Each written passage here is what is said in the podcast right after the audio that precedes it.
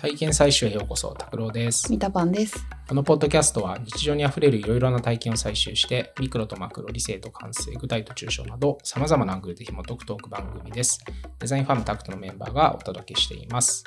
えー概要欄に引き続きお便りボックスを設置していますので、ぜひご意見ご感想いただければ嬉しいです。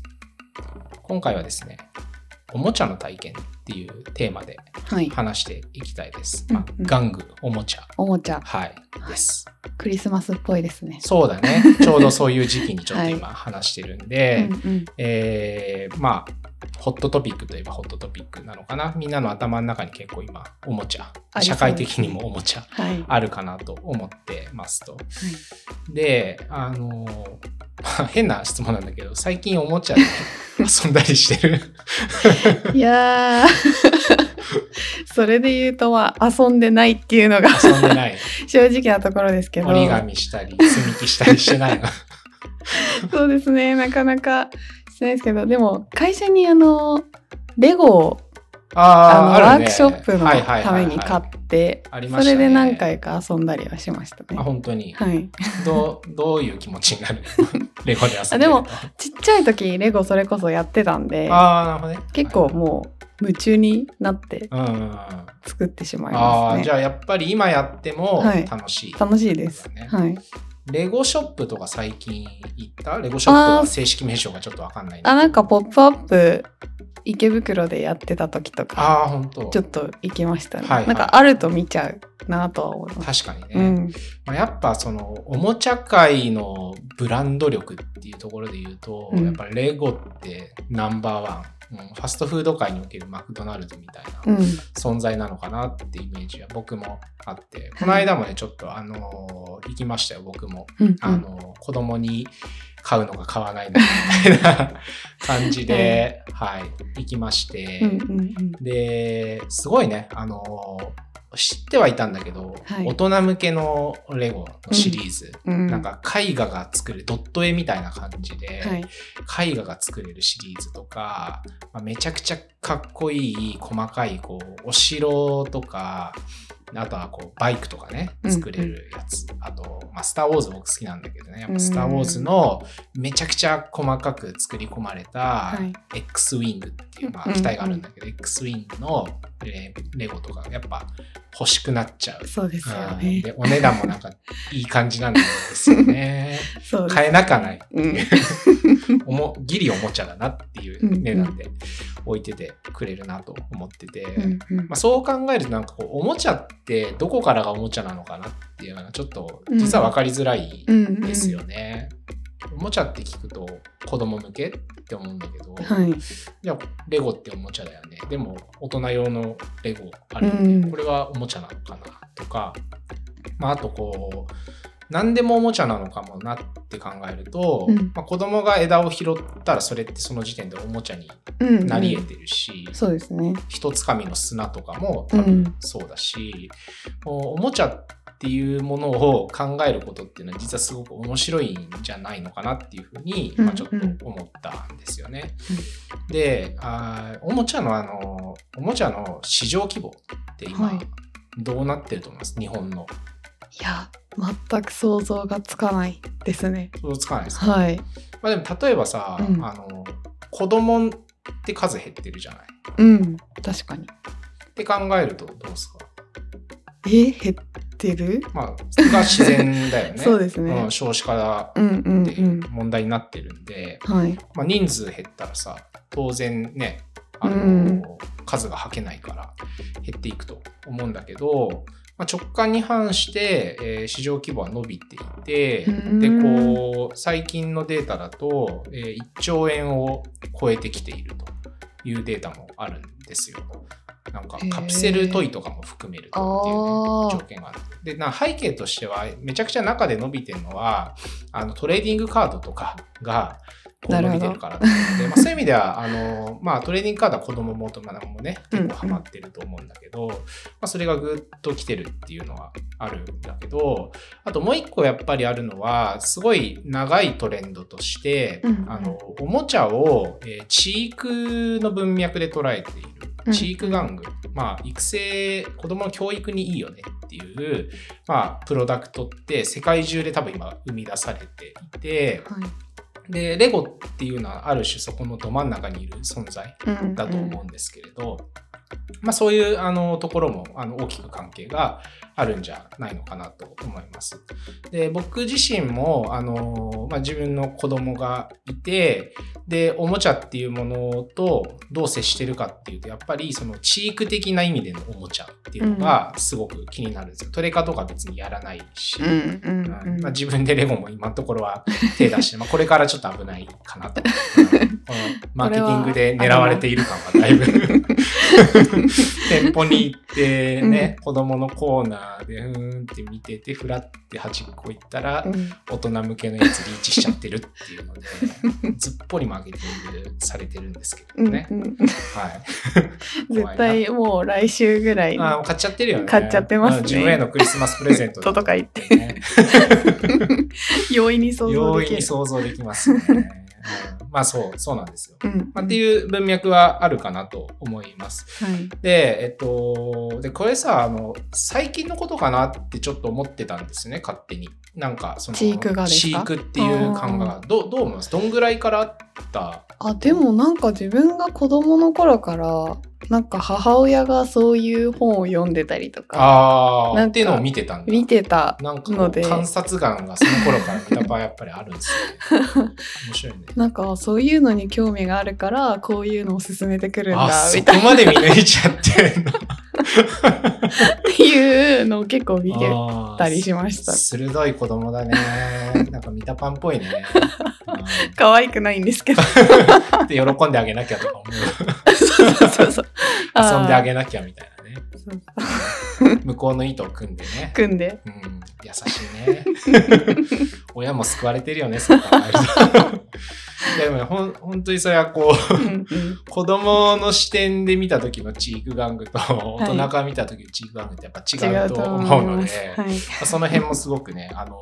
面白い視点なのかなと思います。うんでうん、ちなみに調べた範囲では、まあ、19世紀ぐらいから本格的にチーク的な文脈っていうのは登場していると言われているそうです。うん。で、まあ、ドイツのあのフリードリヒ・フレーベルさんっていう人があの一応初めてそのおもちゃっていうものをチーク教育にいいものだ。うん神が与えたものだっていうね。そういうそう世の中を理解するための、うんうん。えーツールとして与えてくれたものだってことでなんか最初にこうボール柔らかいボールを与えて、うんうん。で次になんかこう木で作ったブロックを渡してっていうなんかそういうステップでこうあのものを渡していってうん。それが教育にあのいいんだっていうようなことを、まあ、提唱していったという方がいるらしいんですね。面白い。はい、で、あとやっぱ有名なのがモンテッソーリ。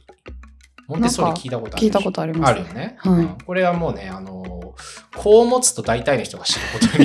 に なるし、うん。まあ、あの、お子さんいない人でも聞いたことあるな、みたいなので、まあ、モンテッソーリ教育を導入した保育園です、みたいなね、うん。そういう感じで、あ、すごい良さそう。高くてもそこにしよう、みたいな感じで、えっと、もうね、入れちゃうんですけど、まあ、モンテッソーリも歴史はあるんですよ。その頃からあってだからうちの、えー親とかに話聞いても、あのあモンテッソーリねまだあるのねみたいな感じで、うん話題に出すと言われたりとかうんうんするんですけど、えーモンテッソーリもなんかすっごいいろんな種類のおもちゃっていうのを、まあえー彼らのメソッドに、えー準じてこう考案したりとかして、うんえー教育に生かしていくっていうことを、まあ、ずっとやってきてるみたいですね。で、まあ、最近やっぱこう、ステム教育って言葉があるじゃないですか。ステム教育？ステム教育。サイエンス、テクノロジー、エンジニアリング、あと、マスマティクス、まあ、数学ですね。の、えーを組み合わせた、えーまあ、教育分野。あの、まあ、プログラミングとかが、あの、うん。うんすごいこう、人気あるっつったらあれなんだけど、注目される中で、うん。えー結構、あの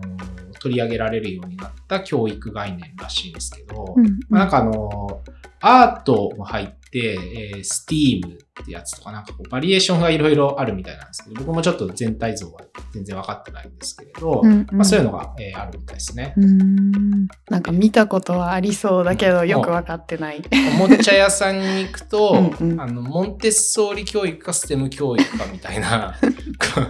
二大派閥ととしてなんかこう語られていたりとかするというか、あまあその2つが書いてあるとなんかやられちゃうみたいな親としては。あ これ買っとけば大丈夫だ安心感。安心感。ある言葉なんですね。あ。と同時にこう不安を煽られる 確かに。まあはい、言葉ですと。うんうん。でね、まあそんなあの話がある中で、まあおもちゃって面白いよねと思ってて、で、その中であの、ポックポックっていう、まあアプリがちょっとあって、まあそれを通してちょっと今日はおもちゃの話っていうのをしていけるといいかなと思ってますと。はい。で、ポックポックはまあ POK、POK と書いて、子供向けのおもちゃアプリなんですわ。でうんうん。まあ、スマホでもタブレットでも触れるんだけど、まあ、やっぱりこう画面が大きい方がうん。触りやすいし、あの面白いしタブレットがまあメインで想定されているようなものかなと思います。うんうん。動画とかもそうでしたね。そうだねんうん。まさに。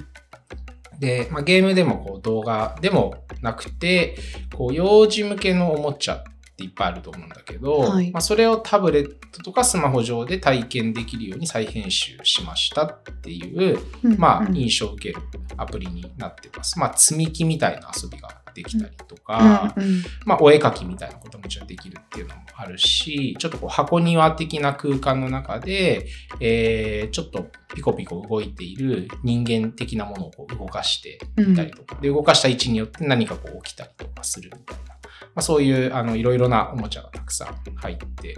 いるんですよ。うんうんうん。で、あの、子育てをしてるとですね、YouTube とか、まあ、ディズニーチャンネルとかを、まあ、とにかく使うんですよ。そればっかこう使っちゃって、あの、使ってない人もいると思うんですけど、うんうんうん。えー僕は使っちゃってまして、で、こう YouTube とかって、こう、僕が自分ですら中毒症状あるなっていう自覚があるものなんですよ。うんあるじゃないですか。ありますね。ちなみに僕今 YouTube の閲覧時間制限とはい。かをかけてて、あ自ら。自ら。あの アプリの力を使って。また別の機会に話そうと思ってますけど、はい。オパールっていうアプリで今管理してるんだけど、うんうん。それすごい効いてるんですよ今のところ使い始めて。うん。もうねあの YouTube を開くのがめちゃくちゃめんどくさくなるっていうアプリなんで、へえ。まあもう、あ、こんなにめんどくさいんだったら別に見なくていいよな、時間を失うしっていうことで、あの、まさにこう、不便の UX と言いますか、それによってこう行動を変えてくれて、自分が行きたい方向に行かしてくれるってアプリなんですけど、うんうん。まあそんなのをね、使うぐらい、えー YouTube って刺激的にできてるんですよね。うんうんうん。で、子供にこんな刺激を与えてていいんだろうかっていう不安はやっぱね、つきまとうし、うんえー他の家の子たちとかもいる場で、うんなんかやっぱ見せちゃうよね、良くないよね、みたいな話をうんみんなでしたりするんですよ。あーだから、まあ多くの親が、えっ、と、そこに、まあ、ペインを感じているというのはあると思うんですね。なるほど。よなんか想像つきますか？そうですね。なんか昔だったらなんかゲームそんなしちゃダメよみたいな、ねなんかそういう感覚が YouTube に映ってる確かみたいなにね。感じなんですかね。わかりますよ。ゲームばっかしてんじゃないのって、ねうんないのみたいなまあ親からしたら不安を感じるかもしれないよね。目悪くなっちゃうんじゃうないんとか、うんうんアホになっちゃうんじゃないないかかみたいな。ね。確かに。そういうのはすごいあると思いますと。うんうんうんで、まあそういう中で、あの、このポックポックっていうのは、あの、まあアピールポイントの一つでもあるんだけど、うんこう中毒性がなくて刺激を抑えて作ってますよっていうふうに、うんあの説明をしていて、まああの、触っててもね、それは感じたんですよね。こう色合い一つとってもそうだと思うし、うんうんなんかこう過激な動きとかっていうのもあんまりないし、なんか眺めてるだけだと基本的に何も起こんない。自分が何かやったことに対してのインタラクションは一定起きたりするんだけれど、なんかこう受動的にこうポケーっと見てて、どんどんどんどん新しい刺激が来るみたいいな、ああいうこうスクリーニング的なあの体験には全くなっていなくて、まあ、割とこう、さっさと呆れるというか、次行こうかなみたいな風にもなりやすい。確かに。なんか動画、あの、見たんですけど、うん、なんか、ルールの中で何かをやるというよりは、割と、なんか自分で楽しみを見つけて、遊び方見つけて、楽しんでいくみたいな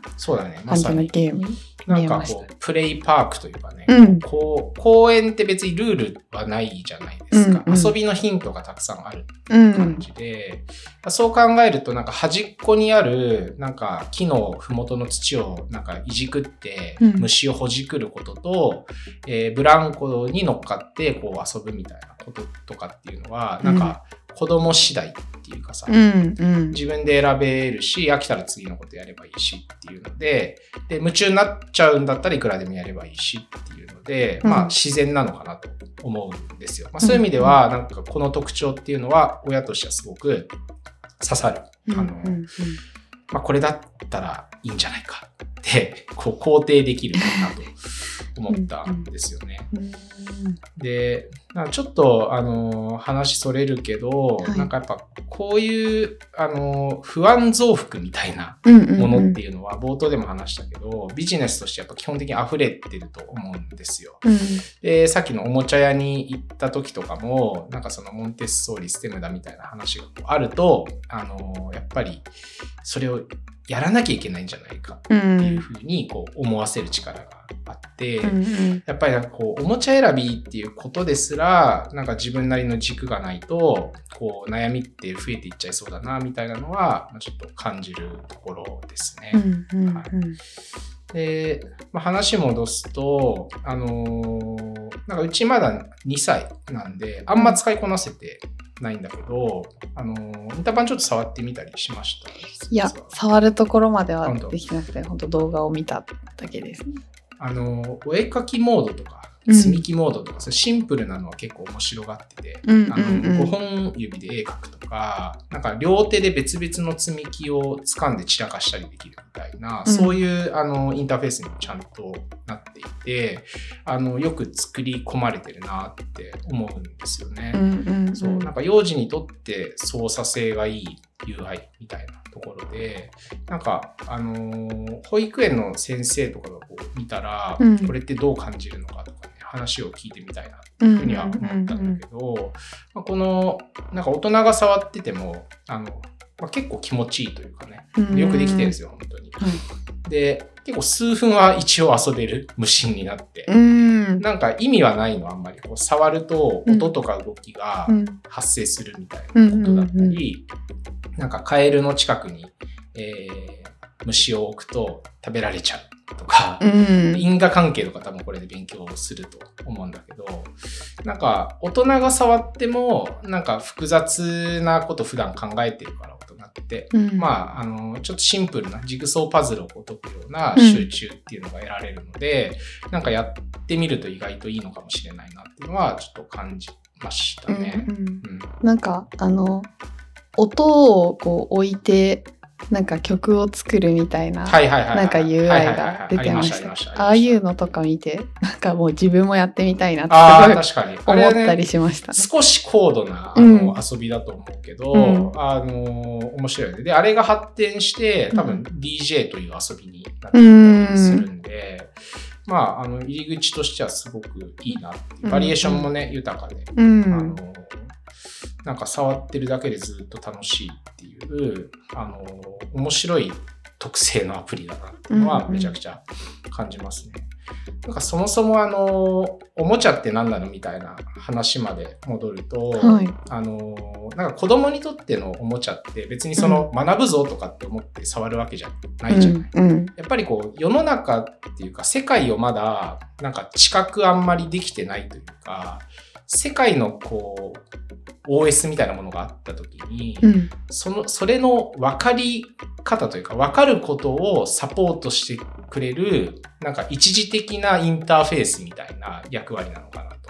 例えばこう枝を拾って、うん。えーその枝を使って何かをこう叩いたりとかすると音が出たりとか、うん。自分の手に反動がこう返ってきたりとかして、うん。で、っていう現象が起きるんだなっていうことを、なんか一個一個こう分かるための材料、肉体からこう延長した道具を使うことで、うん。そういうことは初めてこう知覚して経験になって、まあ、だとすると、あの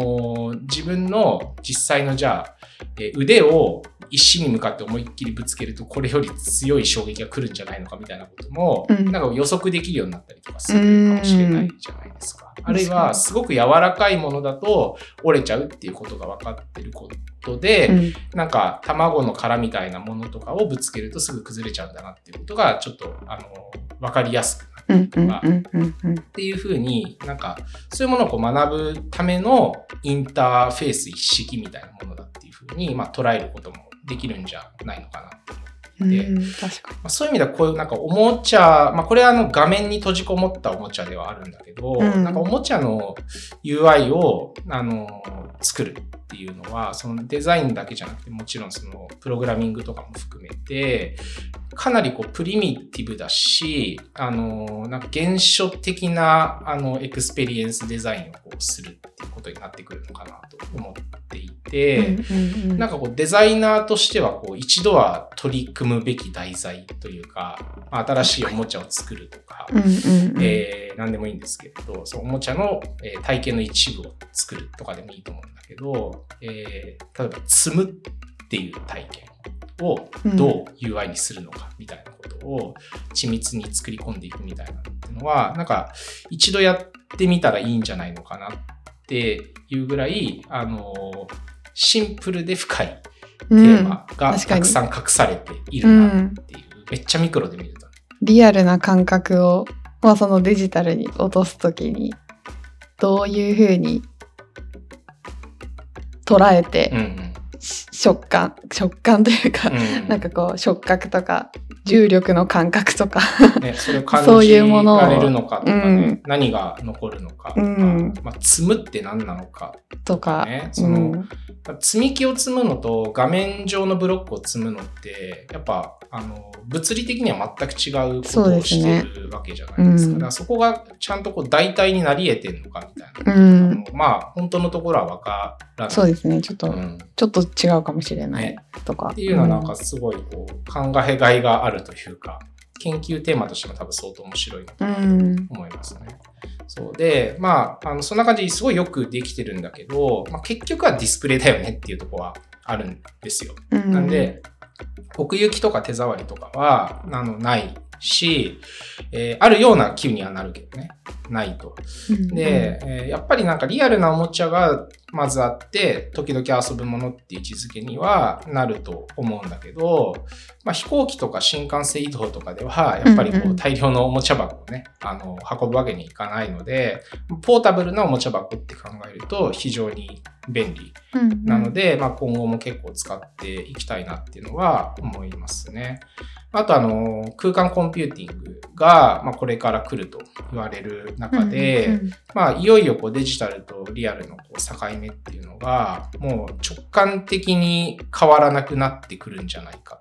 という中で、おもちゃってどうなるんでしょうね？っていうのは、まあ、考え始めてる人たちってたくさんいると思うんだけど、まあ非常に面白いテーマになるのかなと思っていてなんかそういうところはさっき言ったようにこうデザイナーの人たちっていうのはあのなんか一つでもこう空間コンピューティングにおけるおもちゃのあり方みたいなのを考えてみるとかっていうのは確かに。やれると楽しいんじゃないのかなっていうのはちょっと感じたりはしますね。デジタルの画面上よりはリアルなものが。そうそうそう。なんなりれるかも。リリアル、リアルよりリアル、リアル。なんかね、まあ変うん。変なあれだけど、うん。ってことは起きるかもしれないので、あのーまあぜひね、タクトでも考えていけたら面白いなって思う領域ではありますね。うん。はい。うん。ということで、今日はあの、ポックポックを通してちょっとこう遊びの体験っていうものについて、あのー話してみました。まあ、あの、お子さんがいる方はもちろんなんかこう、デジタルに疲れてる人たちとかも、このポックポック触ってみたら、あの、面白いんじゃないかなと思います。はい。じゃあ、えー今日はこんなところでありがとうございます。ありがとうございます次回も楽しみに。